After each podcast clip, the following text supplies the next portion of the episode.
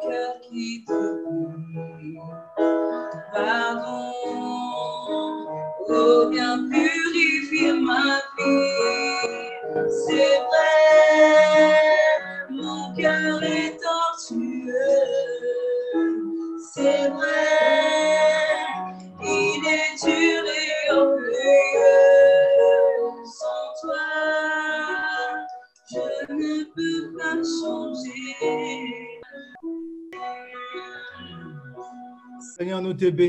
Père. Nous te donnons toute la gloire. Nous élevons ton nom. Nous célébrons ta bonté. Seigneur, merci parce que ta grâce nous a trouvés alors que nous étions sur le chemin de la perdition, alors que nous étions morts par nos offenses, alors que nous étions condamnés, alors que nous étions éloignés de Dieu, privés du droit de citer. Notre Père, nous voulons te donner toute la gloire, car nous ne pouvons rien, ne sommes rien sans toi. Mais ton amour nous a rattrapés. Ta grâce nous a rattrapés, oh Dieu. Bonne gloire à ton nom. Nous te bénissons pour ce moment. À toi seul soit toute la gloire. Au nom de Jésus. Amen. Shalom à tout le monde. Que le Seigneur vous bénisse. Shalom, shalom. Merci, shalom. Que le Seigneur bénisse sa présence. Nous lirons ce matin dans Apocalypse 3, verset 20, Jean 8, verset 29, Acte 26, du verset 13 au verset 20. Apocalypse 3, verset 20. Apocalypse chapitre 3, verset 20. La Bible dit aussi, vu que c'est aussi affiché, Voici, je me tiens à la porte et je frappe. Si quelqu'un entend ma voix et ouvre la porte, j'entrerai chez lui. Je souperai avec lui et lui avec moi. Amen. Amen. C'est le Seigneur qui parle ici. Il dit, je me tiens à la porte. Deuxième passage, Jean chapitre 8. Chapitre 3, verset 20.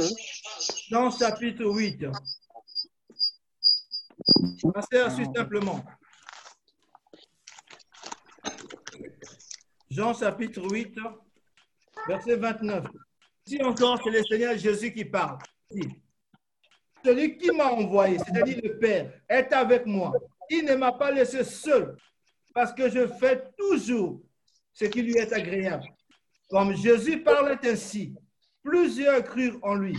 Et il dit aux Juifs qui avaient cru en lui, si vous demeurez dans ma parole, vous êtes vraiment mes disciples. Vous connaîtrez la vérité et la vérité vous affranchira. Il lui répondit, nous sommes la postérité d'Abraham et nous ne fûmes jamais esclaves de personne. Nous ne fûmes jamais esclaves. Comment dis-tu? Vous deviendrez libres. Verset 34. En vérité, en vérité, je vous le dis, les répliqua Jésus. Quiconque se livre au péché est esclave du péché. Or, l'esclave ne demeure pas toujours dans la maison, le Fils qui demeure toujours. Si donc le Fils vous affranchit, vous serez réellement libre. Je sais que vous êtes la postérité d'Abraham. Mais vous cherchez à me faire mourir. parce que ma parole ne pénètre pas en vous. Je saute et je vais au verset 44. Vous pourrez lire la suite à la maison. Au verset 44, il dit ceci. Vous avez pour père le diable. Il parle aux Juifs qui avaient crié. Il dit, vous avez pour père le diable. Et vous voulez accomplir les désirs de votre père. Amen. Amen. Acte 26 au verset 13. Acte 26, verset 13. Acte 26, verset 13. Ici, maintenant, c'est l'apôtre Paul qui est en train de parler. Paul dit ceci. Vers le milieu du jour, ô roi, je vis en chemin resplendir autour de moi et de mes compagnons une lumière venant du ciel et dont l'éclat surpassait celui du soleil. Nous tombâmes tous par terre. Et j'ai entendu une voix qui me disait en langue hébraïque, Saul, Saul, pourquoi me persécutes-tu? Et il te serait dur de régember contre les aiguillons. Je répondis, Qui es-tu, Seigneur? Et le Seigneur dit, Je suis Jésus que tu persécutes. Mais lève-toi et tiens-toi sur tes pieds, car je te suis apparu pour t'établir ministre et témoin des choses que tu as vues et de celles pour lesquelles je t'apparaîtrai. Je t'ai choisi, je t'ai choisi du milieu de ce peuple et du milieu des païens vers qui je t'envoie. Amen. Amen. Pour l'instant, on s'arrête là. Amen. Amen. Ok, ce matin, nous voulons parler de l'exigence de Dieu. Nous voulons ce matin parler de l'exigence de Dieu. Nous voulons parler de l'exigence de Dieu ce matin. Vous savez, la Bible nous parle des héros de la foi, de ces hommes, de ces femmes qui, qui ont marché avec Dieu, qui ont fait des exploits, qui ont fait des choses extraordinaires. Je veux parler des patriarches, je veux parler des prophètes, je veux parler des grands rois comme David. Toutes ces personnes dans la Bible ont réalisé des grandes choses avec Dieu. Donc, l'écho jusqu'aujourd'hui, l'écho est venu jusqu'à nous. Les traces que ces hommes ont laissées jusqu'aujourd'hui nous étonnent, tellement qu'ils ont fait des grandes choses. Quand vous prenez Moïse, la mer s'ouvre devant lui. Quand vous prenez, euh, vous prenez Josué qui arrête le soleil, et je- j'en passe. Il y a tellement de choses que les gens ont fait dans la Bible quand nous regardons. On prend simplement d'abord l'Ancien Testament, des choses extraordinaires, des choses glorieuses. Mais la Bible nous dit, la même Bible nous dit, dans Romains 3, que tous ont péché et sont privés de la gloire de Dieu. C'est-à-dire ces personnes-là, malgré leurs exploits, ils étaient privés de la gloire de Dieu. Ils étaient séparés de Dieu. Malgré ces grandes choses qu'ils ont accomplies. Mais on peut, en ce moment, s'arrêter et se poser un certain nombre de questions. Vous se dites, mais comment des hommes qui ont fait des choses extraordinaires, qui ont fait des exploits au nom de Dieu, mais comment peuvent-ils être séparés de Dieu? Comment peuvent-ils être privés de la gloire de Dieu alors qu'ils ont réalisé des grandes choses, alors qu'ils ont accompli des grands exploits? Amen. Amen. Que nous parlons de l'exigence de Dieu. Dieu, au commencement, quand il a créé l'homme à son image et à sa ressemblance, là, nous voulons penser déjà à Adam et l'humanité entière était avec Adam. Quand Dieu a placé Adam dans le jardin d'Éden, il y avait une exigence. Dieu avait dit à Adam, tu ne mangeras pas le fruit de l'arbre la connaissance du bien du mal. C'était l'exigence de Dieu. Tu peux manger de tout, mais le fruit de l'arbre la connaissance du bien du mal, tu ne mangeras pas. Le jour où tu mangeras, tu mourras, tu mourras certainement. C'était l'exigence de Dieu. Mais nous savons l'histoire. Malheureusement, Adam va manger le fruit de l'arbre défendu. Et donc, il va avoir la chute. Donc, mal- et quand la Bible dit, le péché est rentré par un seul homme dans l'humanité et la mort s'est étendue sur tous les hommes. Donc, avec Adam, tous nous étions, nous avons péché et tous nous sommes morts, tous nous sommes privés de la gloire de Dieu. Donc, malgré ce que nous pouvons faire, quand nous sommes séparés de Dieu, tout cela ne compte pas devant Dieu. Donc, l'exigence, il fallait absolument que l'homme soit racheté. Mais il n'y avait personne. C'est pour ça que quand nous lisons Apocalypse 5, la Bible dit que Jean pleurait parce que dans le ciel, sur la terre, sous la terre, il n'y avait personne pour racheter l'homme. Et l'homme était dans cette condition-là, où il était séparé de Dieu. où il était éloigné de Dieu, où il était privé de la gloire de Dieu. Et Dieu, dans son amour, notamment le Fils, Jésus-Christ, l'agneau de Dieu, lui, il va accepter, il va dire, Père, je vais prendre la place de l'homme. Je vais payer à la place de l'homme. Et donc, Jésus va arriver et il va donner sa propre vie comme un agneau. Il va s'offrir. Lui qui n'a pas commis de péché, il va porter le péché de l'humanité. Il va porter la condamnation de l'humanité.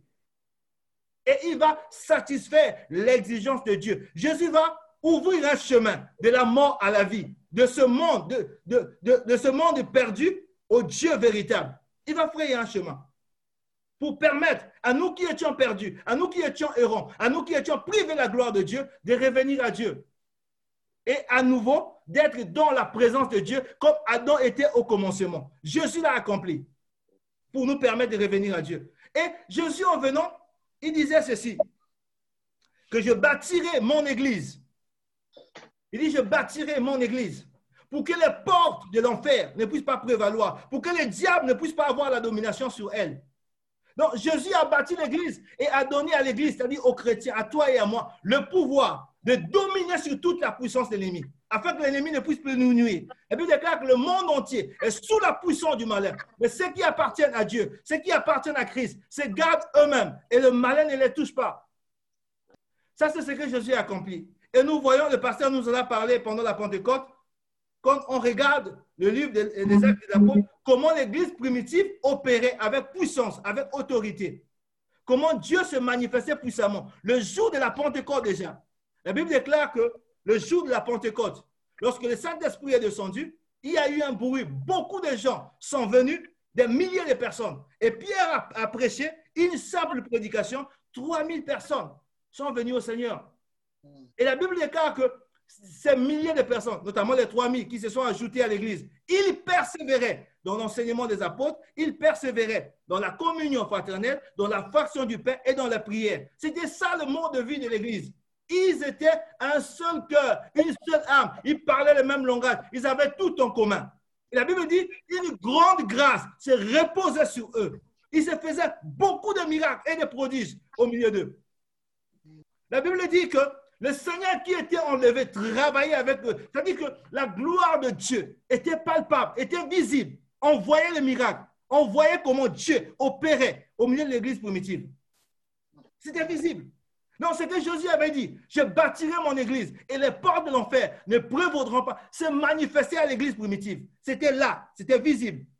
C'était arrivé, ce n'était pas un mensonge. Amen. Amen. Parce que Jésus avait satisfait l'exigence de Dieu. Mais le problème, ce n'est pas ça. Le problème, c'est que malheureusement, peu à peu, l'Église a commencé à s'éloigner du Seigneur.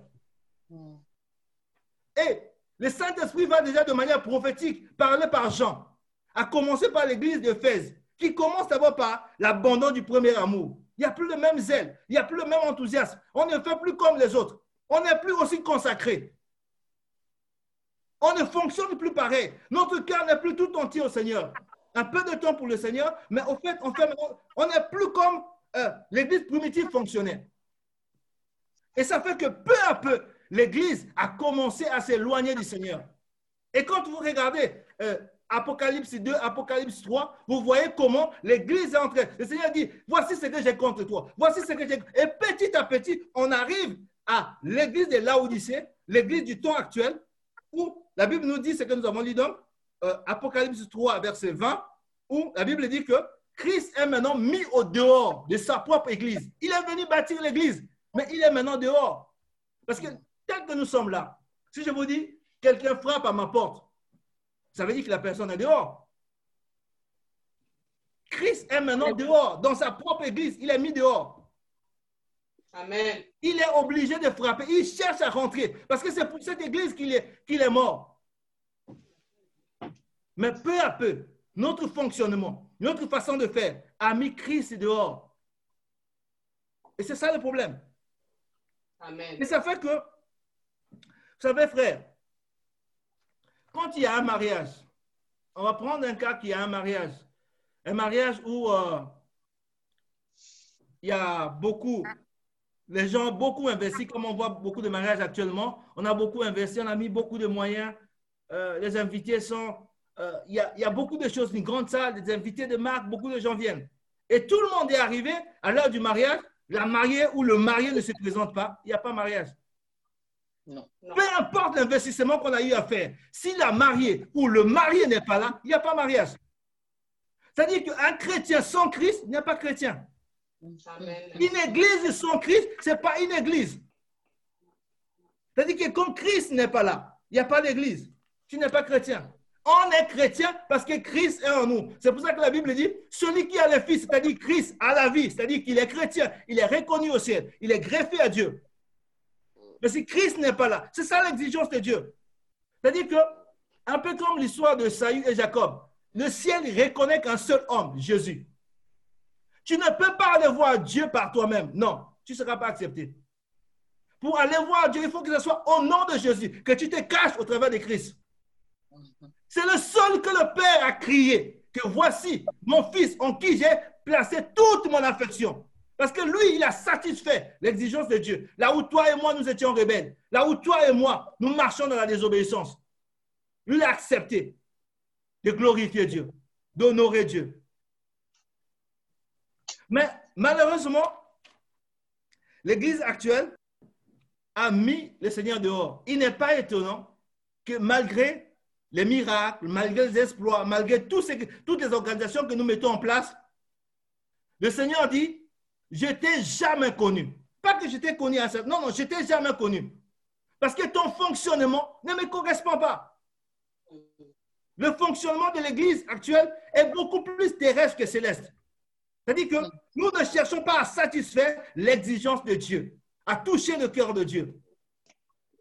Tout ce que nous voyons dans les églises maintenant, euh, tous les désordres qui se passent, le fait que les uns maintenant vont dans les loges, le fait qu'il y a l'impureté et la méchanceté, tout cela prouve, ça prouve que Christ n'est pas là. Que la gloire de Dieu est bannie, la gloire de Dieu n'est plus là. Christ n'est pas là dans nos cœurs, dans nos maisons, dans nos vies. C'est ce qui explique les désordres que nous voyons dans l'Église. C'est ce qui explique les décalages qu'il y a aujourd'hui entre l'Église actuelle et l'Église primitive, entre les chrétiens d'aujourd'hui et les chrétiens de l'Église primitive. Les disciples, les gens où, quand on les voyait, on voyait Christ. Maintenant, nous voulons en fait avoir un cas pratique ce matin.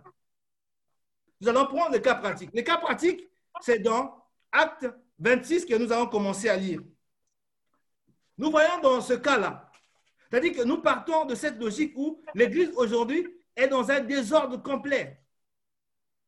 On voit que, alors que Jésus a dit que les portes de l'enfer n'allaient pas prévaloir, que nous devons être vainqueurs dans toutes nos batailles. Mais nous voyons que les chrétiens aujourd'hui tournent dans la défaite. Les chrétiens aujourd'hui sont sous les joues de l'ennemi. L'ennemi arrive à détruire. Les sorciers même sont en train d'opérer dans les églises. Comment expliquer ça alors que Jésus est déjà mort? C'est comme si Jésus n'était jamais venu. C'est comme si Jésus n'a pas accompli l'œuvre à la croix. Nous luttons pour la guérison. Nous luttons pour la délivrance. Alors que Jésus a déjà tout accompli à la croix. Nous allons prendre ce cas pratique avec l'apôtre Paul dans Acte, Acte, Acte 26. L'apôtre Paul, anciennement Saul de Tarse. Et quand il était Saul de Tarse, il était un persécuteur. Il ne voulait rien savoir avec Dieu. Il plutôt avec Christ. Parce qu'il aimait Dieu. Il était dans le judaïsme très avancé. Mais il ne voulait rien savoir avec Jésus. Il prenait Jésus pour un imposteur. Donc lui aussi, il n'avait pas Christ. Il persécutait l'Église. Il disait, en parlant de l'Église, que c'était une nouvelle doctrine. C'est quelque chose, il prenait euh, le christianisme pour une hérésie. Donc il luttait, il persécutait. La Bible dit lui-même de, de- son propre aveu, il respirait le maître. Il ne voulait rien, il combattait farouchement l'Église. Mais voici un homme qui a combattu le christianisme, qui a persécuté l'Église du Seigneur, qui s'élève et déclare que je regarde désormais toutes choses comme de la boue pour gagner Christ. Il a persécuté Christ. Maintenant, il veut tout faire pour gagner Christ. Il dit que pour gagner Christ, maintenant, je regarde toutes choses comme une perte, comme de la boue. Il dit, ce n'est plus moi qui vis, mais c'est Christ qui vit en moi. Et je suis prêt non seulement à être lié, mais aussi à mourir pour Jésus. Mais qu'est-ce qui s'est passé dans la vie de cet homme? Pour qu'il puisse changer aussi radicalement. Pour qu'il puisse euh, être désormais le premier des admirateurs du Seigneur. Comment expliquer, que, expliquer ces changements, cette métaphore, cette transformation dans la vie de Paul? Qu'est-ce qui s'est passé dans la vie de Paul pour que désormais il soit un pilier qui puisse fonctionner euh, comme Jésus l'avait dit, comme Jésus avait déclaré, alors qu'il persécutait l'Église. Nous voyons ici que quelqu'un donc, il peut passer d'un bouc à un agneau. Quelqu'un peut passer d'un persécuteur. Quelqu'un peut passer d'un impudique. Quelqu'un peut passer d'un maîtrier à devenir enfant de Dieu. Amen. Amen. Alléluia. C'est-à-dire que peu importe là où tu étais, quand nous voyons Paul qui était maîtrier et être aujourd'hui un disciple, un intime du Seigneur, il dit que tout ce que je vous ai enseigné, c'est Jésus lui-même qui m'a appris. C'est par révélation. Amen. Il est rentré dans une intimité incroyable avec le Seigneur, alors qu'il était maîtrier, alors qu'il combattait le christianisme. Comment il est arrivé là?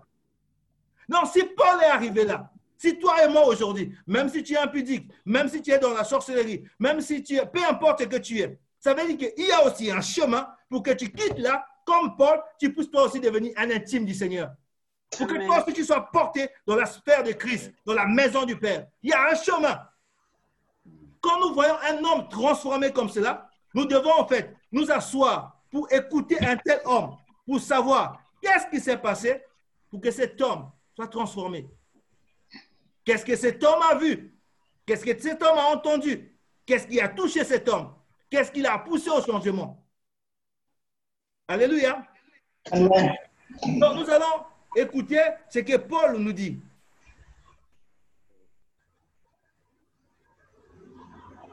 Dans acte, acte 26.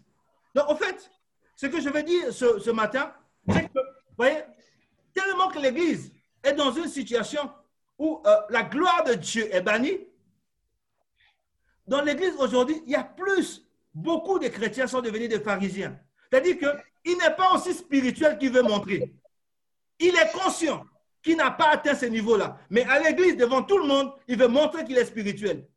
Hmm. Alors qu'il a les handicaps. Mais devant les gens, il veut montrer qu'il est spirituel. Mais quand tu rentres dans son intimité, non, il n'a pas atteint ce niveau-là. Amen. Amen.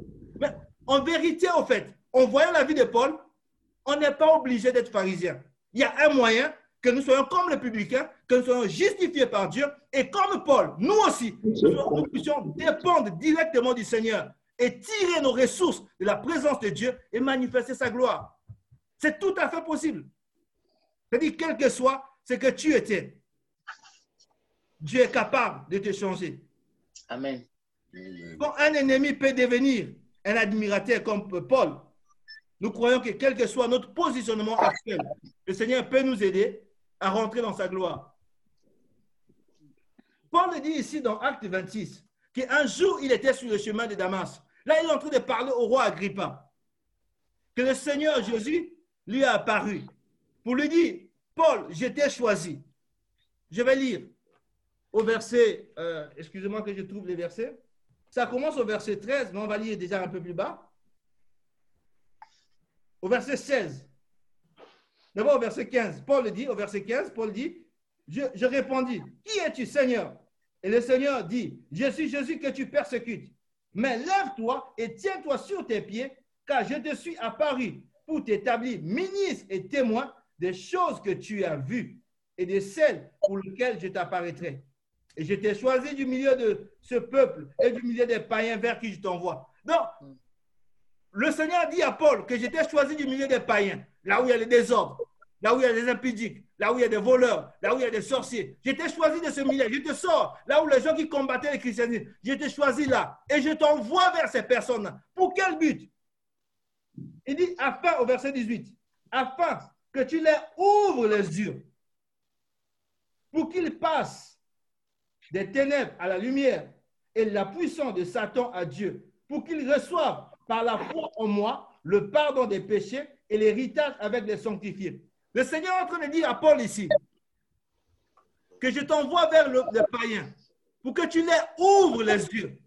C'est-à-dire que pour qu'ils soient conscients de ce que Jésus a déjà accompli à la croix. Il dit aussi longtemps que leurs yeux sont fermés sur l'œuvre de la croix, ils seront toujours esclaves du diable. Mais il dit, parce que voyez-vous même dans le mandat du Seigneur, Jésus dit que l'Esprit de Dieu est sur moi, il m'a oint pour libérer les captifs, pour ouvrir les yeux des aveugles. Donc il envoie maintenant Paul, il dit, je t'envoie, je te remplis de mon onction pour que tu puisses ouvrir les yeux de ces hommes, pour qu'ils passent des ténèbres à la lumière, de la puissance de Satan à Dieu, et pour qu'ils puissent recevoir le pardon des péchés et l'héritage avec les sanctifiés pour que nous puissions recevoir ce qui est de Dieu, la guérison, la délivrance, la restauration, pour que nous ne soyons plus esclaves des maris de nuit, de la malédiction, de l'envoûtement, mais que nous soyons maintenant sous la main puissante de Dieu, sous le sang de l'agneau. Mais il dit pour en arriver là, il faut que les yeux soient ouverts, qu'ils puissent voir. Maintenant, qu'est-ce que Paul a fait?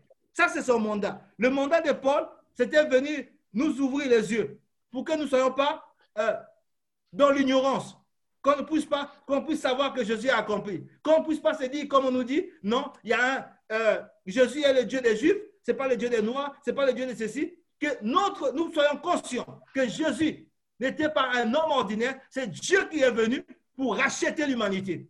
Qu'au travers de lui, nos péchés ont été expiés, pardonnés, et nous pouvons maintenant avoir accès au trône de la grâce. Nous qui étions privés du droit d'y citer. Nous qui étions privés de la gloire de Dieu, nous qui étions éloignés de Dieu, par Jésus-Christ, nous avons été rapprochés par le moyen du sang de l'agneau de Dieu. Donc, Paul avait le mandat de venir nous enseigner ces choses pour que nos yeux s'ouvrent.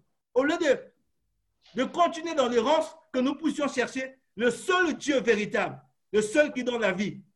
Alléluia. Amen. Maintenant, qu'est-ce que Paul a fait pour ouvrir les yeux? Regardez ce que Paul dit au verset 19, Paul dit, en conséquence, roi Agrippa, je n'ai point résisté à la vision céleste, à ceux de Damas d'abord, puis à Jérusalem,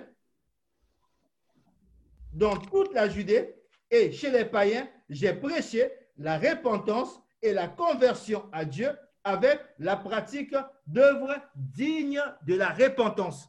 Donc Paul dit, que pour accomplir le mandat que Dieu lui avait dit. Il dit, pour accomplir ce mandat-là, j'ai enseigné trois choses. La repentance, la conversion et la pratique d'œuvres dignes de la repentance. Il dit, c'est ces trois choses que j'ai enseignées pour que les hommes puissent passer des ténèbres à la lumière, de la puissance de Satan à Dieu, pour que les hommes puissent recevoir la bénédiction de Dieu. Maintenant, ce que nous devons savoir, en fait, frères et sœurs, c'est que pour que quelqu'un passe de ce monde à Dieu, pour que nous puissions avoir accès à la maison de Dieu, des choses sont importantes. Ce que je pourrais appeler les sœurs jumelles. La première jumelle, c'est la repentance. C'est ce que l'apôtre Paul a enseigné ici. C'est deux choses qui nous transportent des ténèbres à la lumière, de la puissance de Satan à Dieu. Les deux choses qui nous transportent de la mort à la vie, de la maladie à la guérison à la restauration. C'est deux choses, deux sœurs jumelles. La première jumelle, c'est la repentance. La repentance, frères et sœurs, c'est un changement. Un changement de pensée, un changement de fonctionnement, un changement d'habitude, un changement de pratique. La repentance, c'est un changement, pour parler de manière simple. Nous venons Seigneur avec une conception charnelle des choses, héritée de ce monde. Nous venons au Seigneur comme cela, avec notre éducation, avec ce que nous avons appris dans ce monde, comme quoi, par exemple, un jeune, euh, si tu as un travail, tu as une maison, tu peux vivre en concubinage. Pour le monde, ce n'est pas un problème. Si tu prends une fille, elle aussi, elle n'est pas engagée, ce n'est pas un problème. Mais pour Dieu, c'est un problème. Voyez-vous? Donc, ce qui est accepté dans le monde n'est pas forcément accepté euh, au Seigneur. maintenant, quand nous venons au Seigneur, nous écoutons la parole de Dieu. Nous comprenons en fait que ce qui était pour nous, comme dit l'apôtre en guerre, le chemin que nous suivons hier nous menait au fait à la mort, à la perdition. Alors, nous réalisons que nous étions sur un mauvais chemin.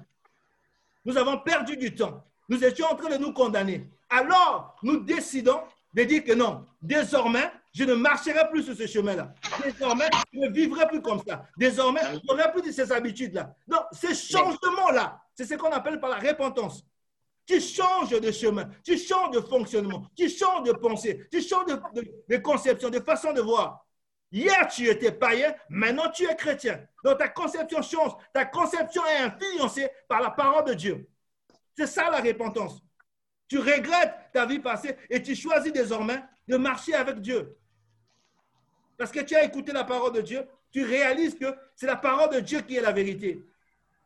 Les temps avancent, nous avons un passage, on va le lire quand même, Acte 2, 37 à 38. Acte chapitre 2. Acte 2, 37 à 38. La Bible dit ceci dans Acte 2, du verset 37 au verset 38. Là, c'est le jour de la Pentecôte, quand l'apôtre Paul a eu à parler et à prêcher. Et là, au fait, on a affaire aux maîtres, aux bourreaux de Jésus, aux gens qui ont dit crucifier Jésus, qui ont refusé Jésus. Ils sont venus là, ils ont écouté la prédication de Paul. Et la Bible dit que ces jours-là, après avoir entendu ce discours, dans le message de Pierre, ils eurent le cœur vivement touché. Et il dit à Pierre et aux autres apôtres, hommes frères, que ferons-nous? Ils ont tué Jésus. Mais ils ne savaient pas. Il dit que nous avons été ignorants mais nous avons tué Jésus. Mais en écoutant ton message, nous réalisons que Messie était Jésus plutôt était réellement le Messie, le Christ, celui que Dieu a envoyé. Mais nous l'avons déjà tué. Que pouvons-nous encore faire? Quelle est la réponse de Pierre, l'homme qui avait reçu les clés Il dit ceci, Pierre. Pierre leur répondit, répondez-vous et que chacun de vous soit baptisé au nom de Jésus-Christ à cause du pardon de vos péchés et vous recevrez le don du Saint-Esprit. Donc, Paul, Pierre dit à ceux qui étaient là, il leur dit que pour être réconcilié avec Dieu, pour que vous puissiez encore avoir un héritage avec Dieu, l'exigence de Dieu, c'est la repentance. Il faut que vous vous repentez. C'est-à-dire que vous puissiez abandonner votre conception, votre façon de faire d'autrefois, et que vous révélez de tout cœur à Dieu. Et la Bible dit, Pierre dit, que le ciel sera ouvert, le Saint-Esprit descendra sur vous. Vous serez maintenant aussi en communion avec Dieu. La repentance est le premier pas que nous devons faire pour revenir à Dieu. Maintenant, en fait, j'aimerais, euh, sans vouloir insister sur la repentance, vous raconter une histoire. À l'époque, à l'époque, je crois, j'étais encore au lycée, j'avais un voisin, j'avais un voisin qui, euh, sa, grande, sa, grande sœur était ici en, Europe, c'est lui qui a construit la maison, donc il venait de temps en temps. Ça fait que lui et son neveu habitaient dans cette maison. Souvent, ils étaient seuls. Donc, ça fait que, comme ils étaient que deux, jeunes garçons, ils ramenaient des filles, ils partaient en boîte de nuit. Et à l'époque, on, on, trouvait que c'était cool, c'était plutôt une bonne chose. C'est-à-dire qu'ils avaient une maison à eux, ils avaient des moyens et ils ramenaient des filles, ils faisaient tout ce qu'ils voulaient, il n'y avait pas de problème. Donc, nous, plutôt, on, on convoitait, on disait, mais voilà, il faudra peut-être qu'un jour, notre, euh, notre, père aussi puisse nous laisser une maison pour qu'on puisse aller vivre comme ça et faire tout ce qu'on veut. C'est un jour, c'est un jour, ce voisin dont je parle, un jour, il va rencontrer euh, quelqu'un qui va nous parler du Seigneur. Il va aller à l'église et du jour au lendemain, cet homme va totalement changer. Il va abandonner les copines, il va abandonner euh, la vie de, de bois de nuit, tout ça là. Un changement total. Incroyable. Un homme qu'on voyait là, il a totalement changé. Qu'est-ce qui s'est passé? Nous, à l'époque, on était plus ou moins païens. Donc, on ne maîtrisait pas ces choses-là. Mais un changement total. Mais le problème, c'est que ça a duré, je ne sais pas, 4 ou 5 ans. Et après, petit à petit, il a commencé à inviter une fille là. On pourrait, on pourrait mettre, c'était d'abord une amie. Et puis, finalement, il a commencé à sortir avec, avec elle. Alléluia. Amen. Alléluia. Amen. Amen. Ce que je vais vous dire, tu ne pourras pas me dire que sa repentance n'était pas sincère. Si elle était, les changements étaient là, visibles, on l'a vu. Le problème, c'est que la repentance a une sœur jumelle. Une fois que tu t'es repenti, il faut que la sœur jumelle, qu'on appelle la conversion, vienne. Maintenant, qu'est-ce que j'appelle par la conversion? Dans euh, Romains 7, on ne lira pas, vous connaissez à peu près l'histoire. Dans Romains 7, verset 14, l'apôtre Paul dit une chose.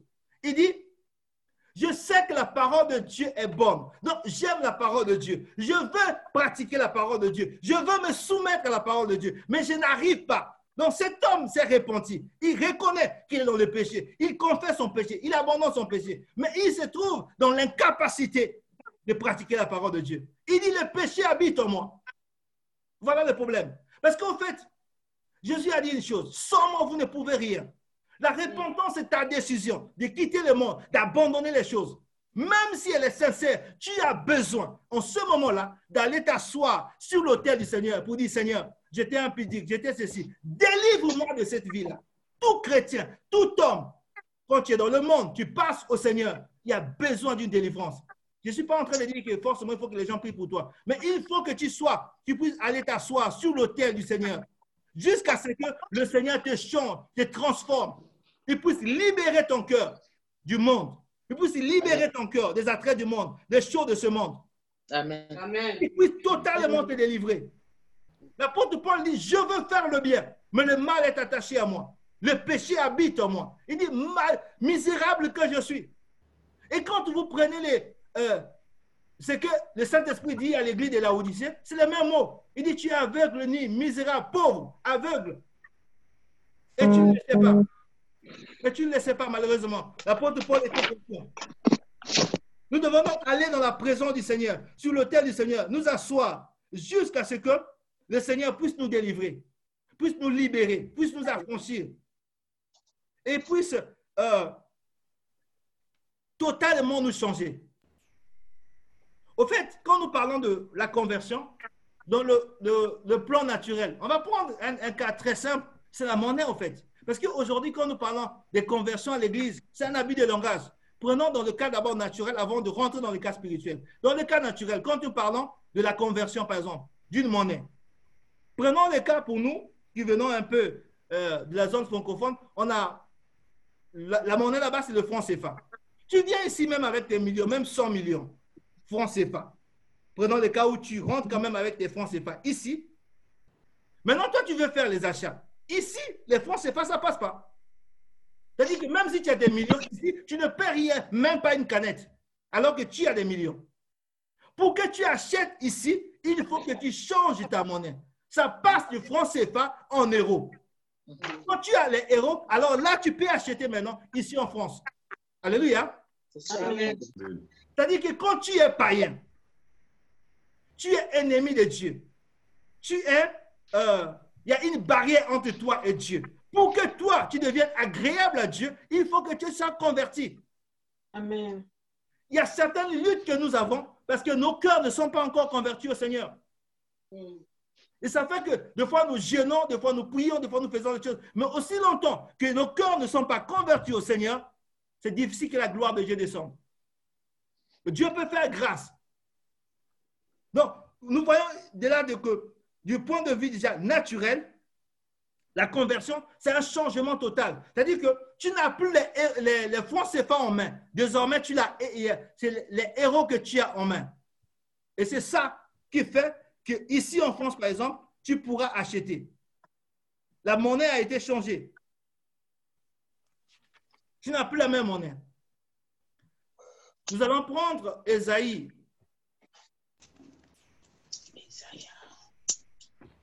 Esaïe 55.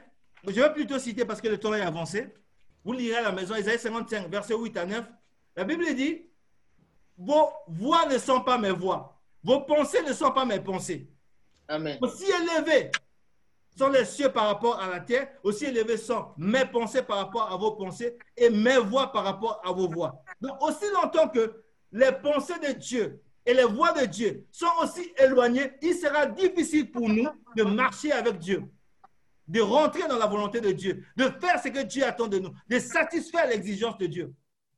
Amen. C'est pour ça que Dieu déjà, dans, euh, dans Jérémie 31, à partir du verset 31, et dans Hébreu 8, à partir du verset 10, il dit qu'il arrivera un moment où je ferai avec ce peuple, il parle d'Israël, mais de l'Église aussi, une nouvelle alliance dans laquelle j'inscrirai mes lois sur leur cœur. Alléluia. Amen. Quand on parle de la conversion, en fait, c'est un changement de cœur. Mais ce n'est pas n'importe quel cœur. mais c'est le cœur de Dieu que, que, que tu reçois. C'est-à-dire que les pensées de Dieu maintenant viennent maintenant dominer ta pensée à toi. C'est à moi. Amen.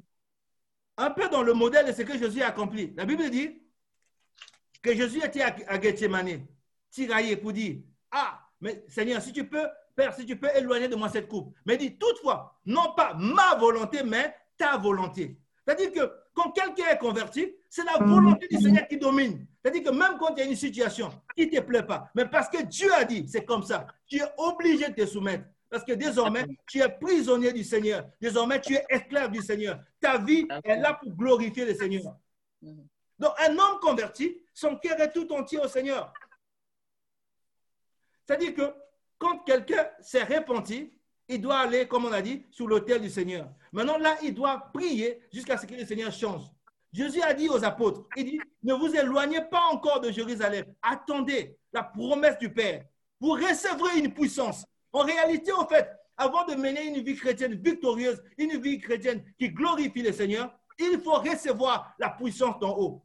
Cette puissance qui vient pour te donner la capacité d'aimer tes ennemis, la capacité de pardonner, la capacité de voler au-dessus de la méchanceté des gens, la capacité euh, de voler au-dessus de la bassesse. C'est-à-dire que même quand quelqu'un t'a fait du mal, toi, tu ne regardes pas ça. Amen. Amen. Ces choses ne sont pas naturelles. C'est pour ça qu'il dit que l'amour de Dieu est répandu dans nos cœurs par le Saint-Esprit. C'est le Saint-Esprit qui répand cet amour. Cet amour qui pardonne tout, qui accepte tout, qui supporte tout. Ce n'est pas naturel. Aucun homme ne peut aimer à cette dimension-là. C'est Dieu qui répand cet amour par sa puissance. Donc, quand Dieu répand cet amour, alors il te confère, il te donne la capacité de pardonner. Et de regarder les choses comme Dieu. La capacité euh, de ne plus regarder simplement à l'apparence, mais de regarder au fond des choses. De regarder tel que Dieu voit la chose. Donc maintenant, tu, tu verras où tu prendras plus toute chose comme une, tu prendras plus plutôt toute chose comme une opportunité. Mais tu regarderas à ce qui glorifie réellement le Seigneur. Amen, amen. C'est-à-dire que tu puisses avoir la pensée du Seigneur. Que la pensée du Seigneur. Corinthien. On va lire quand même 1 Corinthiens, s'il vous plaît. 1 Corinthiens 2, verset 13. 1 Corinthiens 2, verset 13. 1 Corinthiens 2, verset 13. «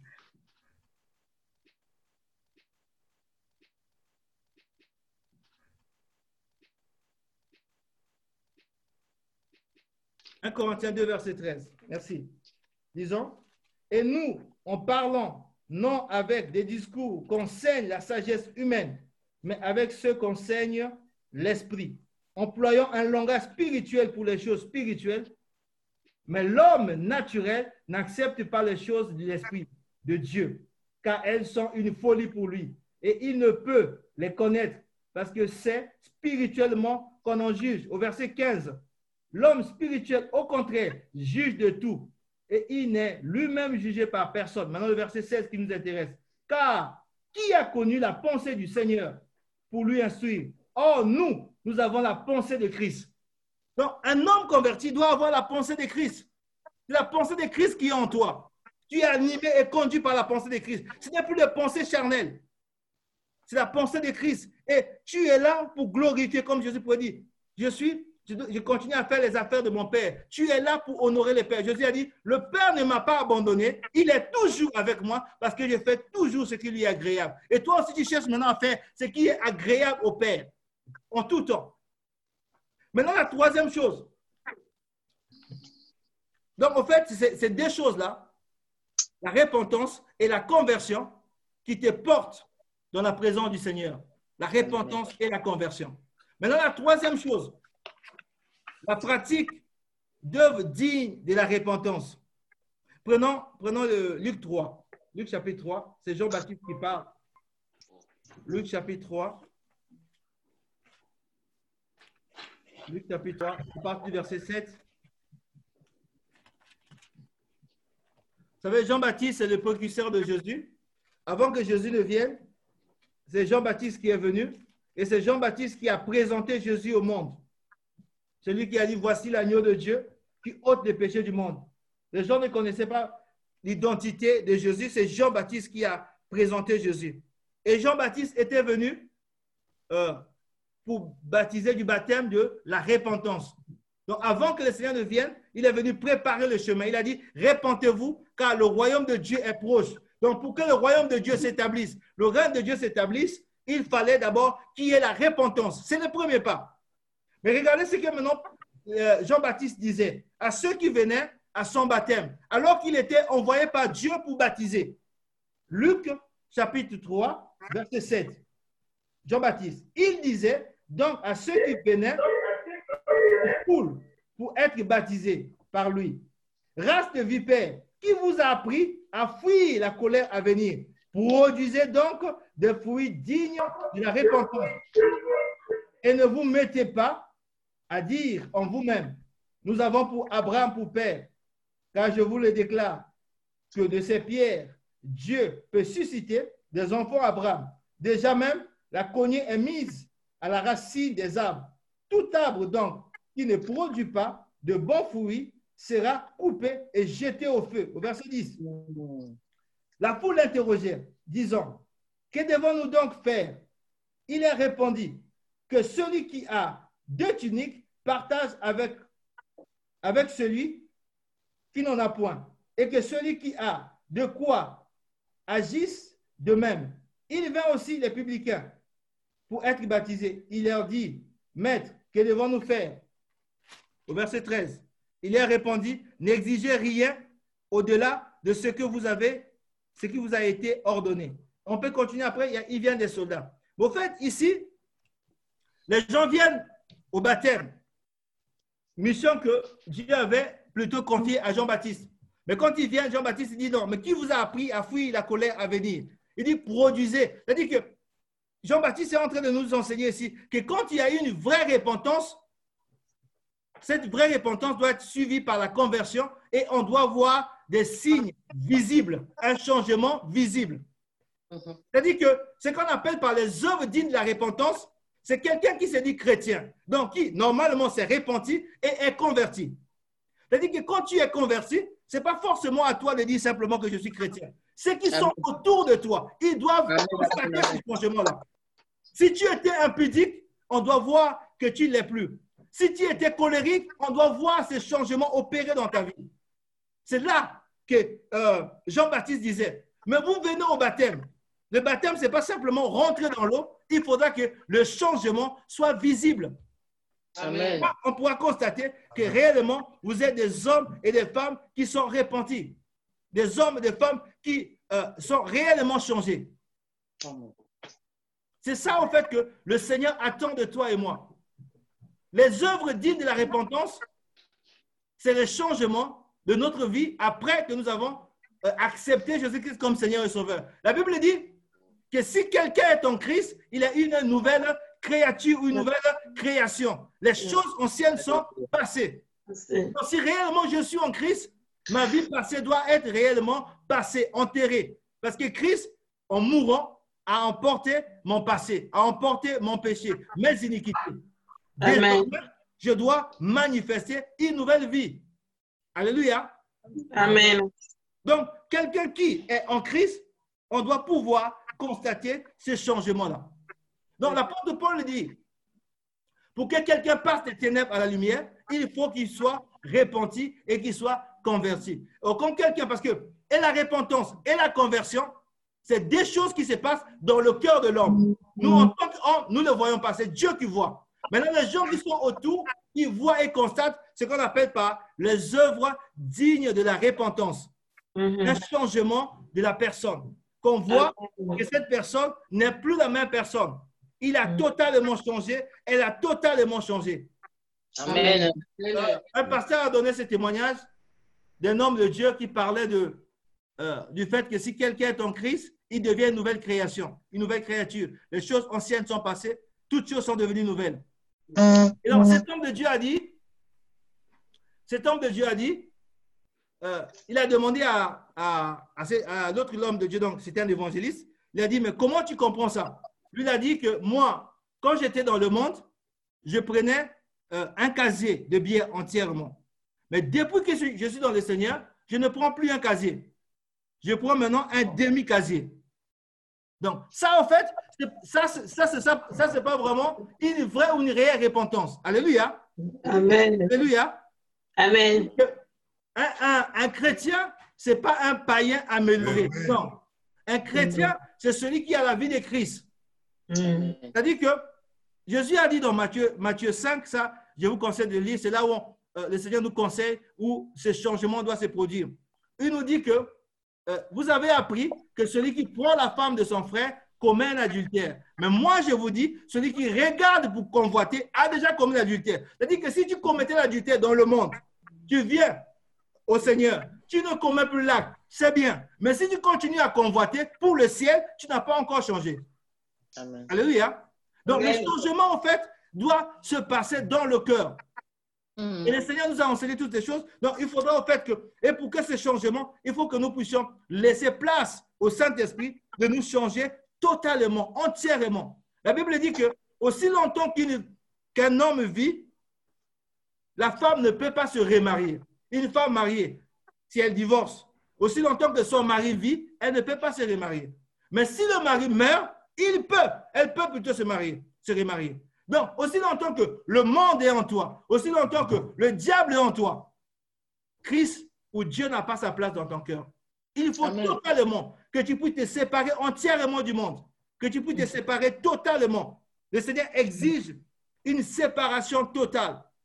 C'est pour ça que l'apôtre Paul pouvait dire, nous avons tout quitté, nous avons tout abandonné, nous avons tout laissé, l'apôtre Pierre plutôt, nous avons tout laissé et nous t'avons suivi. Donc, en tant que chrétien, si nous sommes là, je crois que nous aimons le Seigneur et nous devons en fait faire comme euh, le patriarche Jacob a fait. Jacob était appelé par Dieu, aimé par Dieu, choisi par Dieu pour être patriarche. Mais quand Jacob est né, il est devenu escroc. Il est devenu. Au fait, ça n'a- ça n'avait rien à voir avec les valeurs de Dieu. Et pourtant, il a reçu la bénédiction. Mais il a continué à être escroc. Mais un jour, à Péniel, Jacob est allé s'asseoir au pied du Seigneur pour dire Seigneur, aujourd'hui, tu dois me bénir, tu dois me libérer, tu dois me délivrer. Voici ce que tout chrétien devrait faire. Amen. Au pied du Seigneur pour dire Seigneur, tu m'as appelé, comme l'apôtre Paul a dit. Il dit Je veux faire le bien. Je veux m'attacher à toi. Je veux te servir. Je veux t'adorer. Je veux suivre tes voies. Mais je vois qu'en moi, il y a une lutte, il y a une bataille. Même quand je veux faire ta volonté, je me trouve en train de faire autre chose. Même quand je veux te suivre, je n'arrive pas à faire exactement ce que tu attends de moi. Amen. Il faudra s'asseoir auprès du Seigneur.